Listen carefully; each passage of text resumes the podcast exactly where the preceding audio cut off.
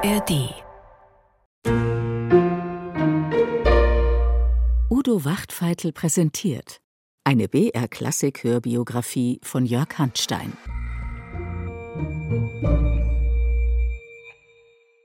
Herzlich willkommen zur fünften Folge unserer BR-Klassik-Hörbiografie. Im Züricher Exil tritt eine abgründige Seite Wagners hervor. Mit 37 Jahren schreibt er unter Pseudonym ein antisemitisches Pamphlet. 19 Jahre später wird er es in erweiterter Form unter eigenem Namen veröffentlichen. Währenddessen wird sein Lohengrin von seinem zukünftigen Schwiegervater Franz Liszt in Weimar uraufgeführt und die Arbeit am Ring des Nibelungen beginnt. Doch hören Sie selbst.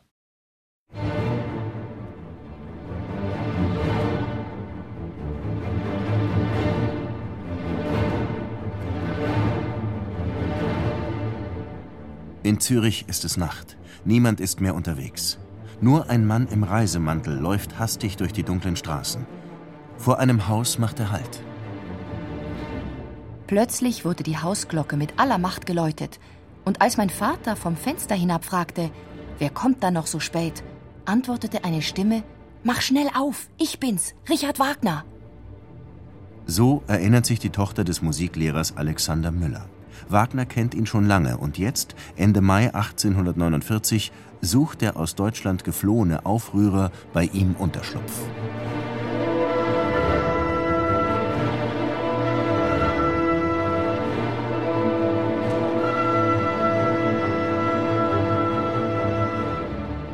Die Reise über Bayern und Schwaben war problemlos verlaufen. Ausgewiesen als Professor Wiedmann hatte Wagner unbehelligt den üblichen Postwagen benutzen können.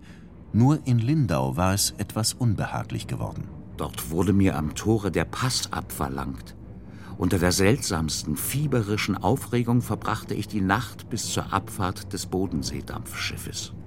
Aber die Polizei schöpft keinen Verdacht. Die Schiffsplanken sind dann schon Schweizer Boden. Die Morgensonne glitzert im Wasser und alle Ängste lösen sich auf. Froh und erleichtert besteigt Wagner am anderen Ufer die Postkutsche.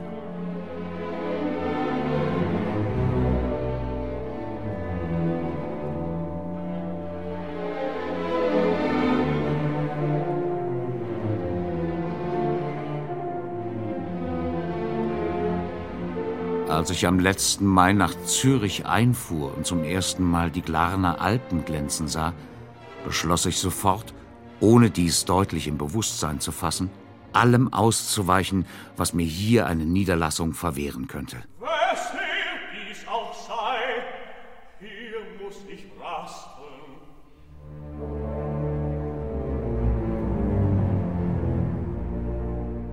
Nie werde ich seinen Eintritt in unser Haus vergessen. Er stürmte die Treppen herauf, fiel meinem Vater um den Hals und rief: Alexander, du musst mich bei dir behalten. Hier bin ich sicher. Aber rasten kann Wagner noch nicht. Er muss weiter nach Paris. Er braucht einen Opernauftrag. Franz Liszt, der Wagner fördert, wo er nur kann, hat ihm mit einem begeisterten Artikel den Boden bereitet. Wagners Enthusiasmus ist allerdings begrenzt. Hitze und Lärm setzen ihm zu, die Cholera wütet. Der Kapitalismus ist dreister als je zuvor. An den Fassaden steht Freiheit, Gleichheit, Brüderlichkeit und Bankleute schleppen Geldsäcke durch die Straßen. Ekelhaft. In den letzten Jahrzehnten sind unter Meyerbeers Geldeinflüsse die Pariser Opernkunstangelegenheiten so stinkend scheußlich geworden, dass sich ein ehrlicher Mensch nicht mit ihnen abgeben kann. Und so behauptet Wagner auch, dass ihm in einer Aufführung von Meyerbeers Erfolgsoper Der Prophet übel geworden sei. Dies allerdings erst 15 Jahre später in seiner Autobiografie. In einem privaten, bald nach der Aufführung geschriebenen Brief liest sich das etwas anders. Ich fühlte mich glücklich und erhoben, ließ alle wühlerischen Pläne. Da doch das reine Edle, hochheilig Wahre und göttlich Menschliche schon so unmittelbar in der seligen Gegenwart lebt. Wie nun? Wagner wendet seine Urteile, wie sie ihm gerade ins Konzept passen. Vor allem in der Autobiografie retuschiert er viel an seinem Lebensbild. So auch sein äußerst zwiespältiges Verhältnis zu Meyerbeer, der ihm immer geholfen hatte. Im Juli, Wagner ist wieder in der Schweiz, entsteht der Aufsatz Die Kunst und die Revolution. Es ist die erste der Züricher Kunstschriften, in denen er seine Ästhetik niederlegt. Wagner will alle Künste zum höchsten Kunstwerk vereinen, dem Drama. Und er ist überzeugt, das vollendete Kunstwerk, der große, einige Ausdruck einer freien, schönen Öffentlichkeit muss von neuem geboren werden. Aber das setzt den freien Menschen voraus, der in der Industriegesellschaft noch gar nicht existiert. Unsere heutigen Fabriken geben uns das jammervolle Bild tiefster Entwürdigung des Menschen. Ein beständiges, Geist und Leib tötendes Mühen ohne Luft und Liebe, oft fast ohne Zweck. Zwangvolle Plage, Mühe ohne Zweck. Das beste Schwert, das je ich geschweißt, in Riesenfäuste hielt es fest. Dem ist geschmiedet, der schmähliche Knabe, der knickt und schmeißt es in zwei, als ich Kinder geschmeit. Auch das Theater sieht Wagner als profitorientierte Industrie. Bei ihm dagegen sollen alle freien Eintritt haben. Das große Vorbild ist die demokratische Kultur der griechischen Antike. In den weiten Räumen des griechischen Amphitheaters wohnte das ganze Volk den Vorstellungen bei.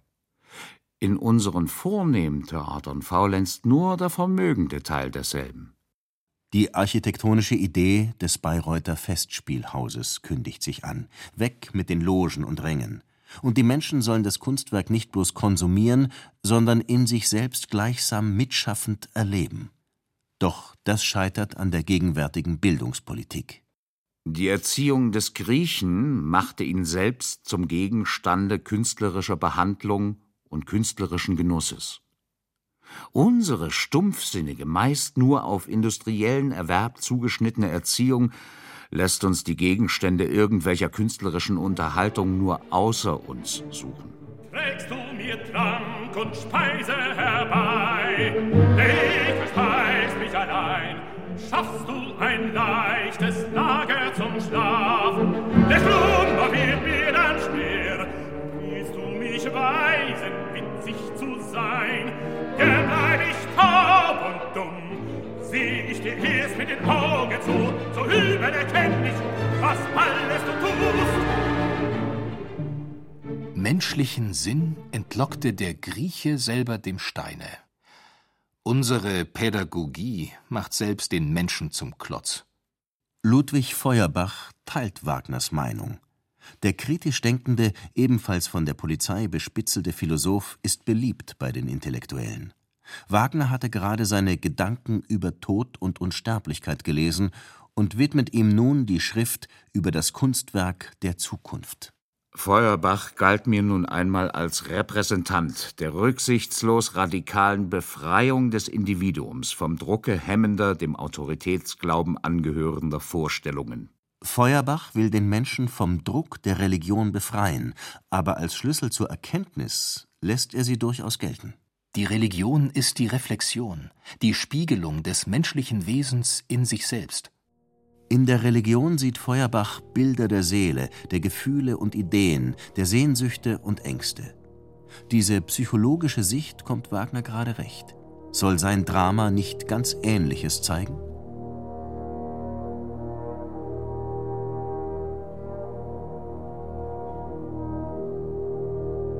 Macht euch vertraut mit Natur, erkennt sie als eure Mutter. Ruhig sinket ihr dann einst in die Erde hinab. Für Feuerbach ist die göttliche Natur, nicht Gott selbst, der Urgrund des Seins. Der Mensch ist nur frei, wenn er seine Abhängigkeit von der Natur erkennt. Erst dann rückt das hehre Ziel in Reichweite. Die Erlösung des Nützlichkeitsmenschen überhaupt in den künstlerischen Menschen der Zukunft.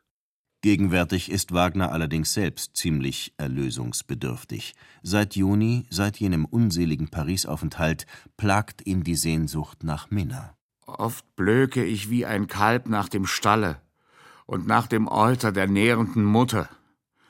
Bei allem Mute bin ich oft die erbärmlichste Memme. Umsonst sucht ich und sehe nur wohl in der Welten Ring nichts ist so reich als Ersatz zu muten dem Mann.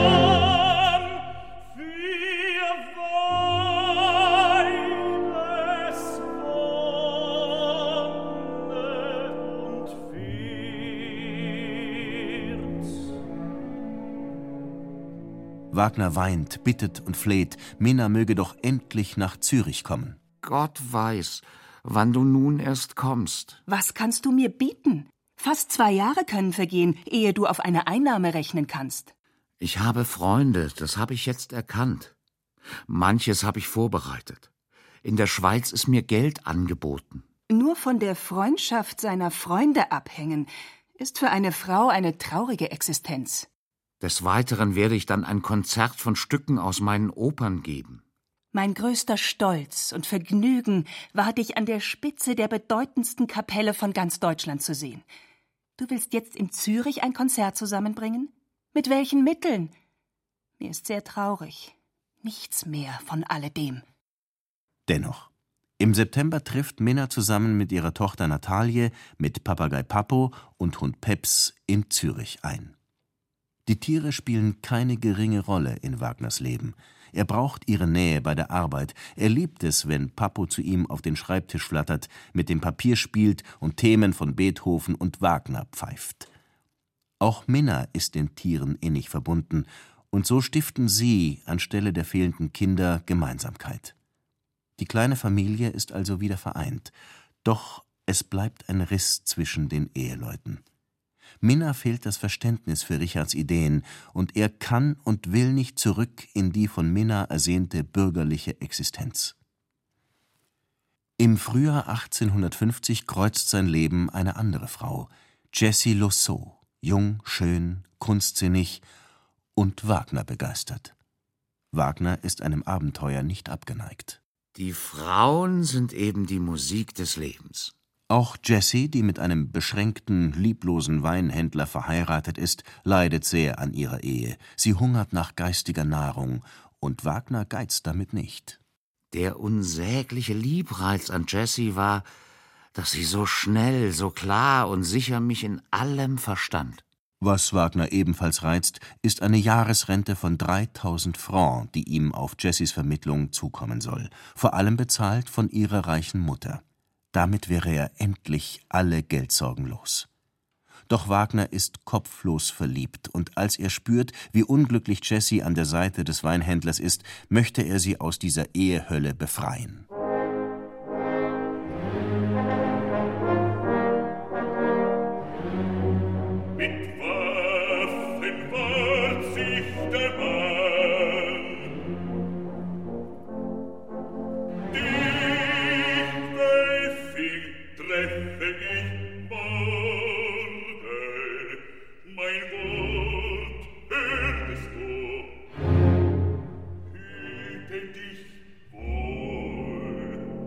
Wagner will mit Jesse auf und davon, irgendwo in den Orient. Der Weinhändler hat schon vor, Wagner zu erschießen, dann aber endet die Affäre, sang- und klanglos. Wagners Frustrationen, sein Hass auf den Kapitalismus, seine Wut auf den Wohltäter und Rivalen Meyerbeer entladen sich auf ziemlich niederträchtige Weise. Die Aussicht auf einen furchtbaren, aber wichtigen und ungemein erfolgreichen Kampf mit Meyerbeer stachelt meine Nenne es Bosheit. Unter dem Pseudonym Karl Freigedank veröffentlicht er im September die Schrift Das Judentum in der Musik. Wagner bedient sich zunächst der üblichen antisemitischen Vorurteile vom Heimatlosen und Wucherer. Daraus leitet er die Behauptung ab, Juden seien unfähig zu künstlerischem Ausdruck. Im Visier hatte auch Felix Mendelssohn Bartholdy. Wenn jüdischen Musikern scheinbare Meisterwerke gelängen, dann nur, weil sie die Musik der echten Genies nachplappern. Und zwar ganz peinlich genau und täuschend ähnlich, wie Papageien menschliche Wörter und Reden nachbabbeln. Aber ebenso ohne Ausdruck und wirkliche Empfindung, wie diese närrischen Vögel es tun. Als Wagner 1869 die Judenschrift erweitert und unter eigenem Namen veröffentlicht, wird sie ihre infame Wirkung erst ganz entfalten, aber auch Gegenstimmen hervorrufen. So etwa von dem Schriftsteller Gustav Freitag. Im Sinne seiner Broschüre erscheint er selbst als der größte Jude. Einstweilen sorgt Wagners Lohengrin, den Franz Liszt am 22. August 1850 in Weimar uraufführt, für weit mehr Furore.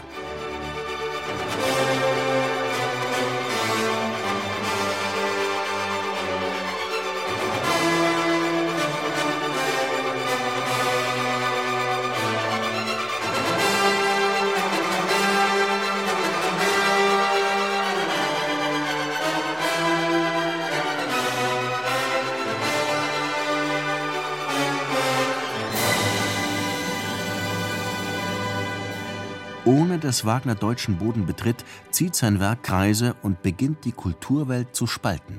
Wagner hat nur Lärm geliefert, und zwar einen so entsetzlichen, dass nur Kanonen auf der Bühne zum höllischen Getöse gefehlt hätten. Wir sehen so die Bühne zum brennenden Mittelpunkt, zum Altar der Kunst werden, wo Poesie und Musik die engste Verbindung eingehen. Die entzückende Vermählung des zeugenden dichterischen Gedankens mit dem unendlichen Gebärungsvermögen der Musik. In Zürich denkt Wagner über diese Vermählung von Musik und Sprache eingehend nach. Er arbeitet an seinem theoretischen Hauptwerk Oper und Drama. Die bislang vage Vorstellung vom Kunstwerk der Zukunft feilt er nun aus bis ins Detail. Ausführlich denkt er über den Stabreim nach, der zwischen dem unbewussten, naturhaften Empfinden und dem sprachlichen Verstehen vermitteln soll. Die Liebe bringt Lust und Leid. Mit dem Stabreim will Wagner keineswegs das Germanentum beschwören. Die tönenden Laute der Versmelodie sollen sich organisch mit der Orchestermelodie verbinden – und die Leitmotive sollen schließlich die ganze Handlung beziehungsreich verweben. Systematisch entwirft Wagner eine neue Dramaturgie, aber zugleich schwelgt er, tiefenpsychologisch bedeutsam, in erotischen Metaphern. Die Harmonie als Urmutterelement, als tönendes Meer, das Dichterwort als männliche Zeugungskraft, die Melodie als weibliche Liebe. Durch den erlösenden Liebeskuss jener Melodie wird der Dichter nun in die tiefen, unendlichen Geheimnisse der weiblichen Natur eingeweiht. Das bodenlose Meer der Harmonie, aus dem ihm jene beseligende Erscheinung entgegentauchte, ist ihm kein Gegenstand der Furcht mehr. Nicht nur auf den Wogen dieses Meeres vermag er nun zu schwimmen, sondern, mit neuen Sinnen begabt, taucht er jetzt bis auf den tiefsten Grund hinab.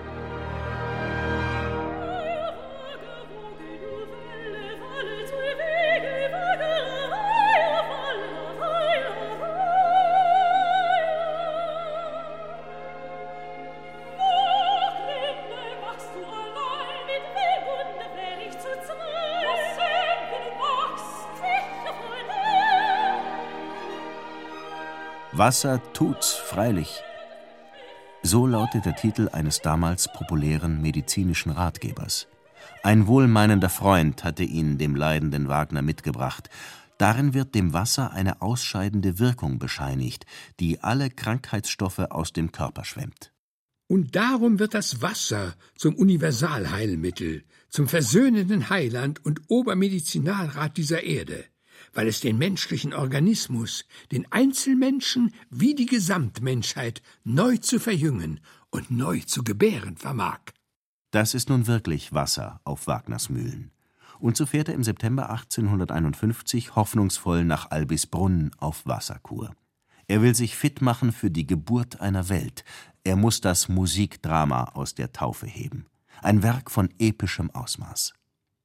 Zwar erweist sich die strapaziöse Kur nicht als der erhoffte Jungbrunnen, aber sie macht Wagner um eine Idee reicher. Ich beabsichtige, meinen Mythos in drei vollständigen Dramen vorzuführen, denen ein großes Vorspiel vorauszugehen hat. Wagner will die Vorgeschichte der Siegfriedsage bis weit in die Vergangenheit aufrollen, bis hin zu den Geschicken der Götter und herab in den Urgrund der Schöpfung. Alles beginnt und endet im Wasser des Rheins, dem Symbol der Natur. Erst so wird das Drama zum Mythos, der die ganze tragische Geschichte der Menschheit ins Bild fasst. Der Ring des Nibelungen. Im Februar 1853 rezitiert Wagner in einem Züricher Hotel den kompletten Text, allein, in allen Rollen. Die Rheintöchter schwimmen auseinander, bald tiefer, bald höher, um Alberich zur Jagd auf sie zu reizen wie ihr auch lacht und lügt, lüstern lechz ich nach euch, und eine muss mir erliegen. Das Publikum hängt an seinen Lippen. Wagner ist in Zürich heimisch geworden. Er gilt als Persönlichkeit des öffentlichen Lebens. Er dirigiert erfolgreiche Konzerte und an seinem 40. Geburtstag sonnt er sich in glänzenden Huldigungen. Aber auch das Auge der deutschen Polizei ruht auf ihm. Über Richard Wagner zirkulieren wieder sonderbare Gerüchte. Er lebt in Zürich nicht nur im luxuriösesten Glanze, sondern kauft auch die wertvollsten Dinge zu enormen Preisen. Seine Wohnung ist mit den schönsten Möbeln, Teppichen, seidenen Vorhängen und Kronleuchtern dekoriert. Meine ungeheuer begehrliche, aber ungemein zarte und zärtliche Sinnlichkeit muss irgendwie sich geschmeichelt fühlen, wenn meinem Geist das blutig schwere Werk der Bildung einer unvorhandenen Welt gelingen soll. Der Polizei ist dieser Luxus verdächtig. Wer gibt dem politisch gefährlichen Individuum das viele Geld? Die Lösung ist banal. Wagner pumpt es sich einfach zusammen. Und so gedeiht das Werk prächtig.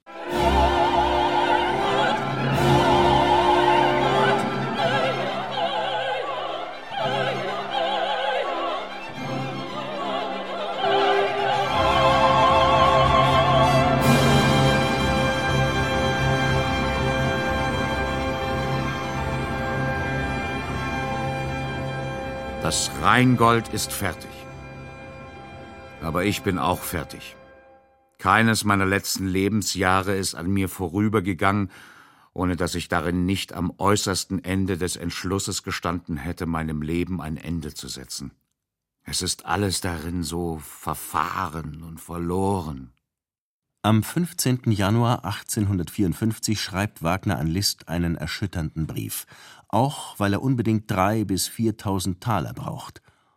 Doch seine Nöte reichen tiefer. Trotz aller Erfolge, trotz vieler Freunde, trotz der neu erwachten Schaffenskraft, Wagner ist innerlich sehr einsam. Er sieht seine Ehe als Fehlschlag, seine Kunst als bloße Ersatzbefriedigung. Gott, wie gern wollte ich da nackt in die Welt hinausfliehen. Nichts, nichts mehr sein als glücklich liebender und geliebter Mensch. Bei mir hingegen kommt der Wille durch seine Objektivation zur Selbsterkenntnis, wodurch seine Aufhebung, Wendung, Erlösung möglich wird. Dieser Satz steht in einem Buch, das für Wagner im September dieses Jahres zur Offenbarung wird. Es ist Die Welt als Wille und Vorstellung von Arthur Schopenhauer. Sein Hauptgedanke, die endliche Verneinung des Willens zum Leben, ist von furchtbarem Ernste, aber einzig erlösend.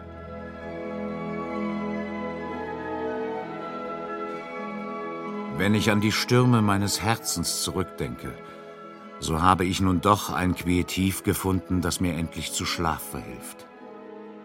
Es ist die innige Sehnsucht nach dem Tod, volle Bewusstlosigkeit, gänzliches Nichtsein, Verschwinden aller Träume, einzigste endliche Erlösung.